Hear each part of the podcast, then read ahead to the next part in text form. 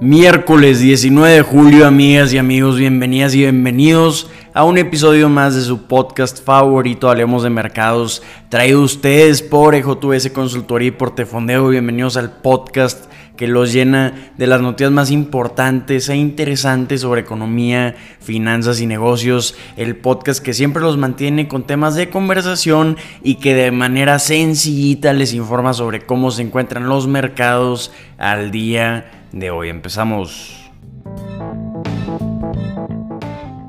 Empezamos hablando de cómo amanecieron los mercados. El día de hoy amanecimos con mercados flat. El Dow Jones antes de la apertura está incrementando 7 puntos, un 0.02%.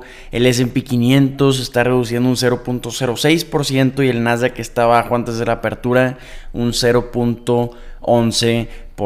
¿Qué vimos ayer en los mercados? Parecía ser un día tranquilo con un tono rojo principalmente en los mercados, pero vimos que fue el séptimo día consecutivo positivo para el Dow Jones, siendo su racha, su mejor racha desde marzo de 2021. El Dow Jones cerró arriba a 366 puntos o un 1.06% más. El S&P 500 incrementó ayer un 0.71% y el Nasdaq subió un 0.76%, estando los tres índices en su mejor momento, su mejor nivel desde abril de 2022. Estamos en medio de la temporada de resultados trimestrales. El día de hoy vamos a estar viendo resultados muy interesantes de Tesla, de Netflix y de Goldman Sachs. Entonces, viendo la tendencia hasta el momento de los resultados trimestrales de esta temporada del segundo trimestre, estamos viendo que 38 empresas que han reportado el S&P 500,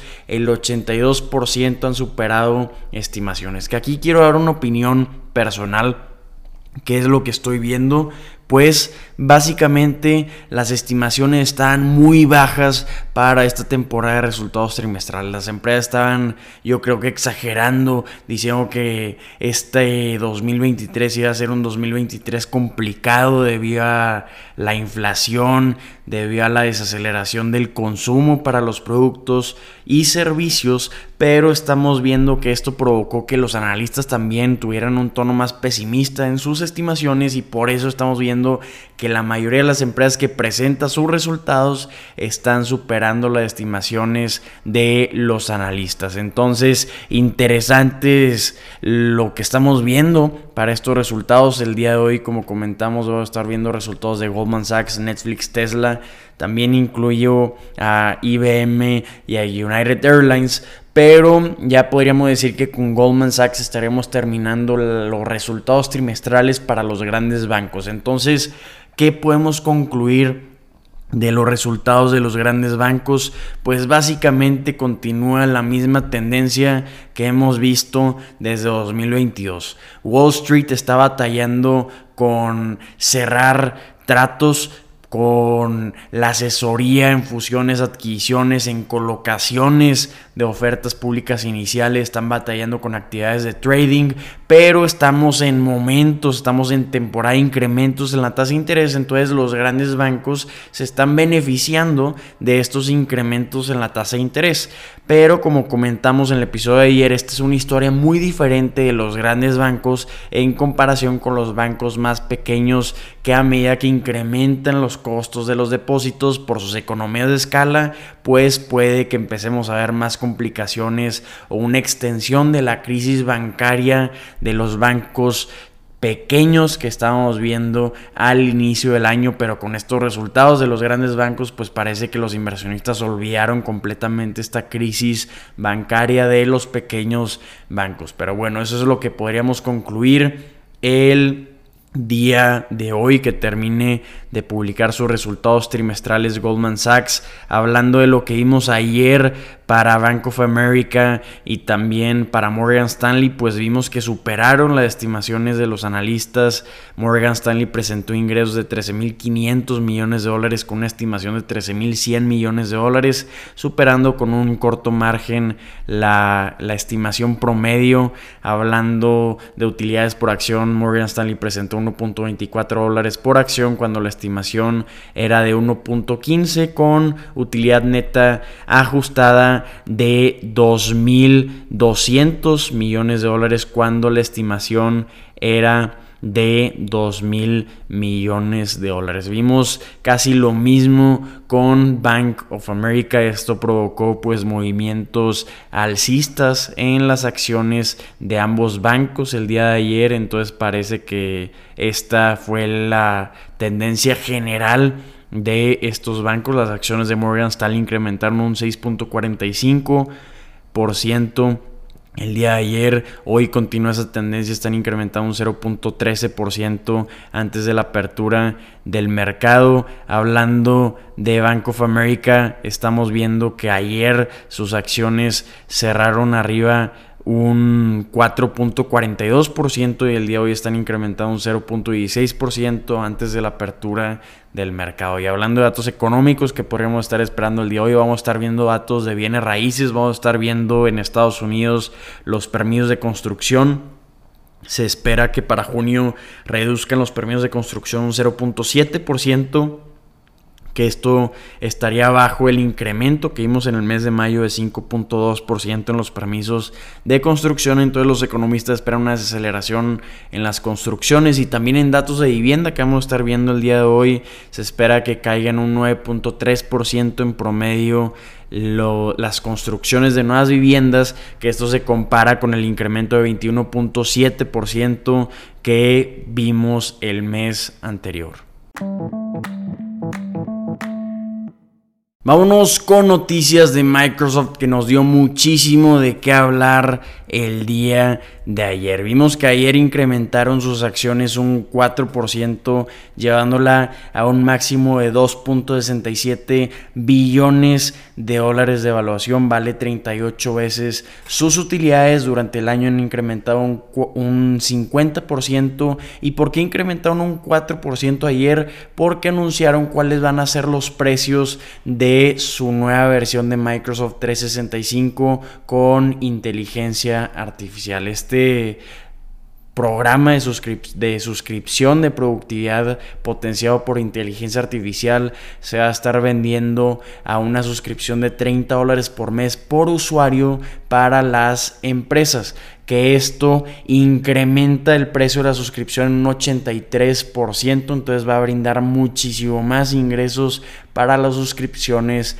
de Microsoft. Entonces, Vamos a estar viendo también con Microsoft Copilot que va, va a ofrecer servicios que hemos visto de Office que incluyen a Word, Excel, Teams y también Outlook, implementando la inteligencia artificial, la tecnología de OpenAI. Entonces va a ser interesantísimo ver cómo ponen a la marcha los estos programas potenciados por inteligencia artificial y cómo impactan los ingresos para esta empresa. Ya se está probando en 600 clientes, incluyendo a Goodyear y a General Motors. No se ha dicho aún cuándo va a estar disponible para el público en general, pero además de estas noticias de que ya tiene precio el programa de suscripción con inteligencia artificial, pues también anunció esta empresa una alianza con Meta Platforms, que como he repetido en repetidas ocasiones, es el año para Meta Platforms, es probablemente la empresa del año, pues sus acciones han incrementado un 150% durante 2023, teniendo un valor de mercado de 799.700 millones de dólares, también valuada a 40 veces sus utilidades. Sin embargo, está por debajo de su máximo de 2021 en un 16%, pero lo que anunció Microsoft es que iba a estar lanzando una versión segunda a el modelo de inteligencia artificial de Meta Platforms. Se la va a llamar Lama 2, que va a ser la continuidad del modelo principal que había lanzado para el mundo académico Meta Platforms llamado Lama. Desafortunadamente hubo una polémica filtración de este modelo de inteligencia artificial, pero estos, estos, modelos de inteligencia artificial los va a estar implementando a sus productos y va a estar a disposición gratuitamente para los desarrolladores de software en cómputo en la nube en la plataforma Azure de Microsoft. Lo que está diferenciando a esta, este modelo de inteligencia artificial de los demás es que es de código abierto, es decir, está disponible para su uso, modificación y distribución por parte del público, entonces pone a Lama 2 a competir directamente con modelos comerciales privados como Chat GPT de OpenAI. Lo que dice el mismo Mark Zuckerberg es que el código abierto impulsa la innovación porque permite a muchos más desarrolladores construir con nueva tecnología. También mejora la seguridad porque cuando el software es abierto, más personas pueden analizarlo para identificar y solucionar problemas potenciales. Entonces, increíbles y grandes noticias las que vimos ayer de inteligencia artificial. Increíble cómo continúa creciendo esta tecnología día con día. Vámonos con noticias de empresas de defensa, vámonos con noticias de la industria aeroespacial y militar. Este tipo de noticias me gustan porque te dice que realmente hay mercado para todos, aunque sea desafortunado que se beneficien de ciertas noticias que son malas para el planeta y tienen que ver con los resultados que vimos ayer de Lockheed Martin. Lockheed Martin presentó sus resultados trimestrales el día de ayer, es la empresa de defensa más grande del mundo y vimos que sus acciones cayeron un 3% después de publicar estos resultados trimestrales. ¿Cuál es la tendencia que hemos visto con Lockheed Martin? Durante 2023 sus acciones han caído un 5%, tiene un valor de mercado de 115.980 millones de dólares valuando a esta empresa en el mercado a 21 veces sus utilidades. Lo que no le gustaba a los inversionistas era que a pesar del conflicto que hay en Ucrania y los incrementos en los presupuestos militares a nivel global, pues tenían estimaciones muy bajas de ingresos en la empresa. Esto no le estaba gustando a los inversionistas, entonces parece ser que con estos resultados quisieron llamar la atención de los inversionistas y incrementaron sus estimaciones para 2023 con todo y esto y con todo que superaron las estimaciones de ingresos y utilidades no lograron convencer a los inversionistas y esto provocó esta caída de 3% que comentamos y también tumbó a las demás empresas de defensa como RTX que antes era Raytheon Technologies y Northrop Grumman, que estas dos empresas van a estar presentando resultados la semana que entra. Vimos que Lockheed Martin presentó una utilidad neta de 1.680 millones de dólares para el segundo trimestre comparado con la utilidad neta del año pasado en el mismo periodo de 309 millones de dólares.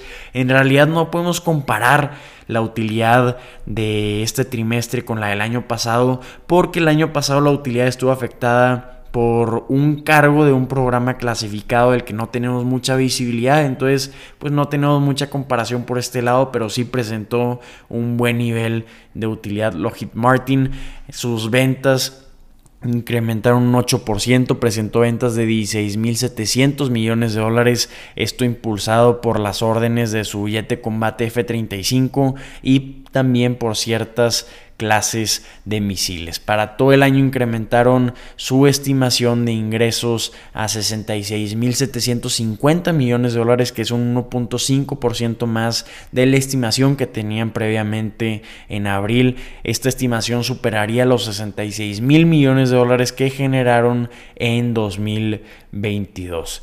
Que vimos que Lockheed Martin tiene diferente a los demás, pues que es, la empresa que más se ha beneficiado del conflicto de Ucrania debido a la demanda que hay de los sistemas de defensa de misiles de Lockheed Martin y también como comentamos estos jets de combate F-35, que hay gran demanda, que las órdenes de estos sistemas de defensa de misiles y este jet de combate llegaron a 158 mil millones de dólares, llegando a un récord para esta empresa.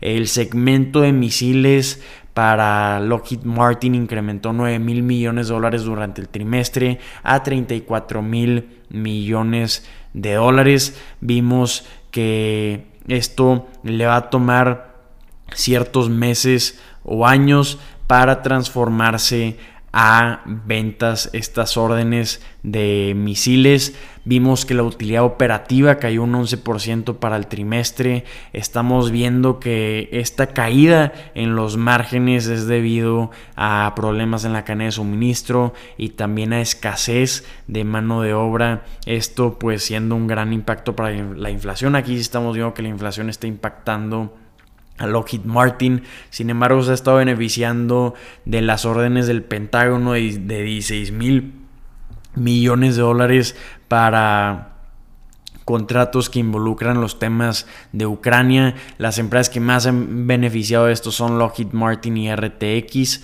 Vemos que el F35 es el 30%, representa el 30% de las ventas y las órdenes de esta empresa. Y una noticia mala, que probablemente por eso vimos esta caída de 3% de la empresa en sus acciones, es que el Pentágono congeló las órdenes de nuevos jets de combate F35 hasta que instalen y mejoren ciertos sensores y armas para este jet. Para este año espera Lockheed Martin entregar entre 100 y 120 jets, que esto es abajo de los 156 jets que planeaban entregar este año. Esperan llegar a estos niveles en 2025, pero yo creo que esto es lo que más afectó a estos resultados que están pausando en el Pentágono las órdenes de estos jets de combate que como comentamos representan el 30% de las ventas de esta empresa. Amigas, amigos, estas son las noticias que tienen que saber el día de hoy. Espero que la información compartida les haya resultado de gran utilidad. Si así lo fue, los invito a compartir este contenido en sus redes sociales, a poner la calificación que quieran, donde nos estén escuchando. Si tienen cualquier duda, comentario o retroalimentación, mándenos un mensaje por redes sociales. Espero que tengan un excelente día, una gran mitad de semana y nos vemos mañana. ¡Ánimo!